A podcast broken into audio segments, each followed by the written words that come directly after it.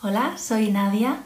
Quiero hoy hablarte de seis claves para transformar tu metodología y tu forma de trabajar como docente si aún sigues en el sistema tradicional, en el sistema de clases magistrales, de exámenes, de disciplina, silencio. Eh, me gustaría em, compartir contigo las tres em, bases o sea, las tres, perdón, las seis bases que he encontrado yo eh, después de, una investigación, ¿no? Para poder mejorar mis clases, mi, trabajo y sentirme más satisfecha con lo que hago. Eh, ahí va. La primera es el profesor, es su enfoque, es eh, la forma en la que mira a la docencia, a sus alumnos, a su trabajo. Cuando él cambia, cuando el profesor cambia, cambia su enfoque, me refiero, eh, todo, todo, todo cambia. Cambia la actitud de los alumnos, cambia el ambiente en clase, te lo digo por, experiencia personal. Em, en poco tiempo eh, he conseguido transformar totalmente mi, relación con, esta profesión. Estaba yo bastante em, eh, al borde del del estrés, de la depresión, de, no saber qué hacer. Y de repente han sido eh, unos pequeños cambios. Y a ver, eh, de trabajo no te digo que es de la noche a la mañana y que es muy fácil, pero tampoco es tan complejo, eh, tampoco hay que hacer tanto.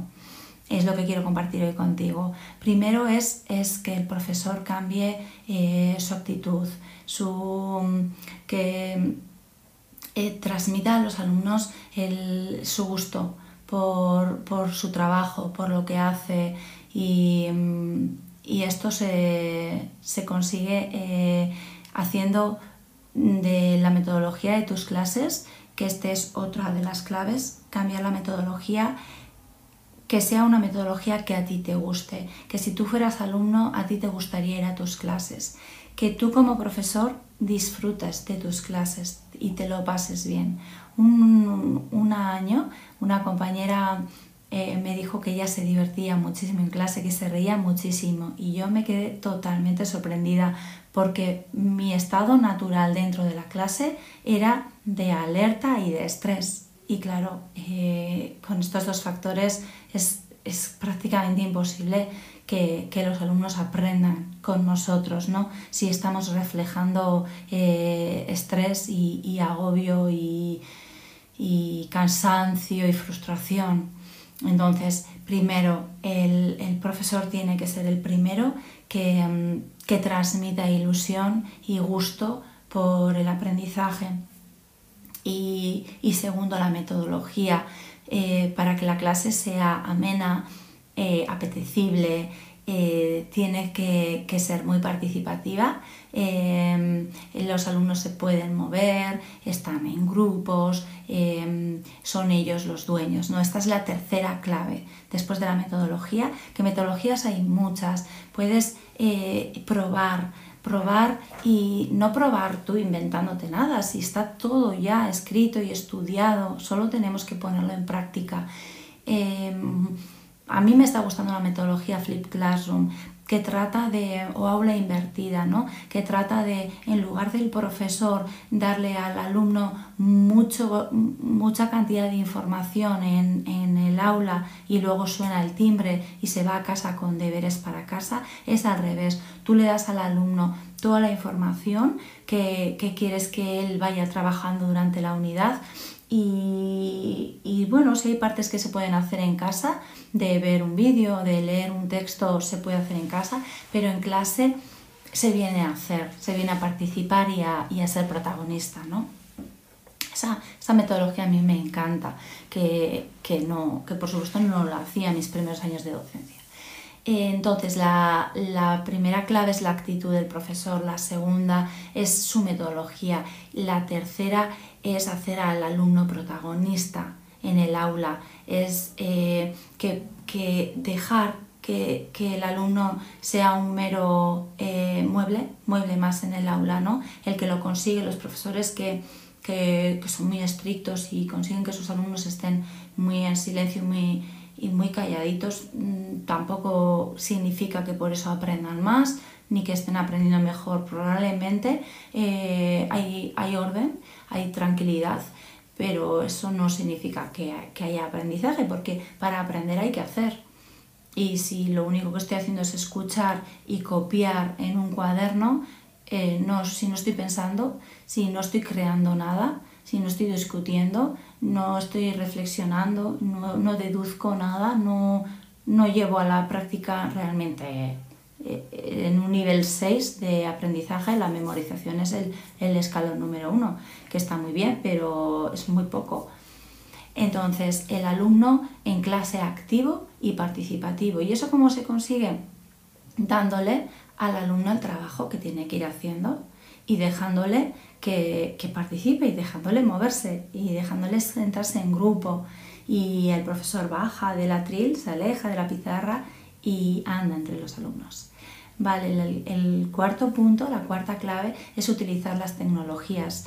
Em, tecnologías como tabletas, teléfonos, ordenadores, eh, ver vídeos, simuladores, mm, son parte, parte de la sociedad y por mucho que digamos que los alumnos son nativos digitales, ellos son nativos eh, consumidores de tecnología, pero hay que, hay que educarles en, saber seleccionar esa, toda esa maraña de información y, en producir, en producir, en crear información ¿no? para, para complementar todo eso que, que ya existe por ahí. Entonces hay mucho trabajo que hacer en, en aprendizaje de, del, uso de la tecnología. ¿no? no ser solo un consumidor pasivo de tecnología sin ningún criterio y sin ningún filtro, ¿no? sino saber eh, qué fuentes son las fiables, cuáles no, qué es una opinión, qué es entretenimiento, qué es información, etc. ¿no? El quinto punto eh, que yo te aconsejo para modernizar tu forma de dar las clases y con la que estoy segura de que te vas a sentir mucho más, más satisfecho y, y va a tener más sentido, esto es difícil, pero es encontrar aliados, es, es unirte con tus compañeros de, centro y hacer trabajos en común. Así eh, dejamos de, parcelar la información en trocitos, en horas de 50 minutos y podemos desarrollar eh, actividades más largas y con más sentido. Podemos eh, unir las diferentes disciplinas y y también enseñar a los alumnos, si les queremos enseñar a colaborar, a trabajar en equipo, nosotros tenemos que hacer primero de ejemplo, trabajando en equipo con nuestros compañeros, ¿verdad? Que así es como se aprende por imitación. Entonces esta, esta parte es complicada, pero si consigues en el centro hacerte con un compañero, dos compañeros y ya haces un grupito mm, de personas que se animan a ir eh, modificando el, enfoque y, vamos dejando atrás entre todos el, sistema tradicional totalmente obsoleto que no pinta nada en, una sociedad actual de hoy en día, ¿no? Y será súper beneficioso para todos. Y por último, otro punto también muy complicado, eh, pero que hay que trabajar en él, es el, el para qué hacemos la actividad que le estamos haciendo a los alumnos? O sea, ¿para qué les sirve? Esta, esta pregunta se hace todo cerebro, pero esto a mí que me estás contando a mí, ¿para qué me sirve? ¿no? Si la respuesta es para nada, el cerebro no va a retener esa información. Nosotros tenemos el, el chantaje del examen o de tienes que hacerme este trabajo y entregármelo para aprobar. ¿Vale? Una vez que pase esa fecha, borrón y cuenta nueva. Si queremos que realmente el alumno aprenda, vale que los contenidos son la excusa ¿no? para el entrenamiento, que igual el entrenamiento es más profundo, es un entrenamiento de, hábito, de disciplina, de saber hacer esquemas, de saber organizar información y, todo, ¿no? todo eso que conlleva lo que es el estudio mm, duro de, de, trabajar unos contenidos, ¿no? aunque el contenido sea la excusa pero hay que intentar que tenga algún sentido eh, en la vida, en el contexto de, la edad que tiene el, alumno y no el 100% lo va a tener, pero lo máximo posible que nos podamos acercar a la utilidad de la información y, transmitírsela a los alumnos, responder a sus cerebros el para qué, para que no borren la información una vez pasada el examen. Este sería otro punto. Los exámenes son tan importantes, son tan necesarios. Yo necesito hacer un examen a un alumno para saber cuál es su nivel de competencia digital, de competencia lingüística, de competencia de aprender a aprender. Yo necesito hacerle un examen. Pues esto hay que repensarlo y, forma parte de la metodología de este profesor que, que trabaja porque sus alumnos quieran aprender y deseen seguir aprendiendo cuando hayan terminado el colegio, quieran levantarse a la mañana y venir a pasar una buena mañana al instituto.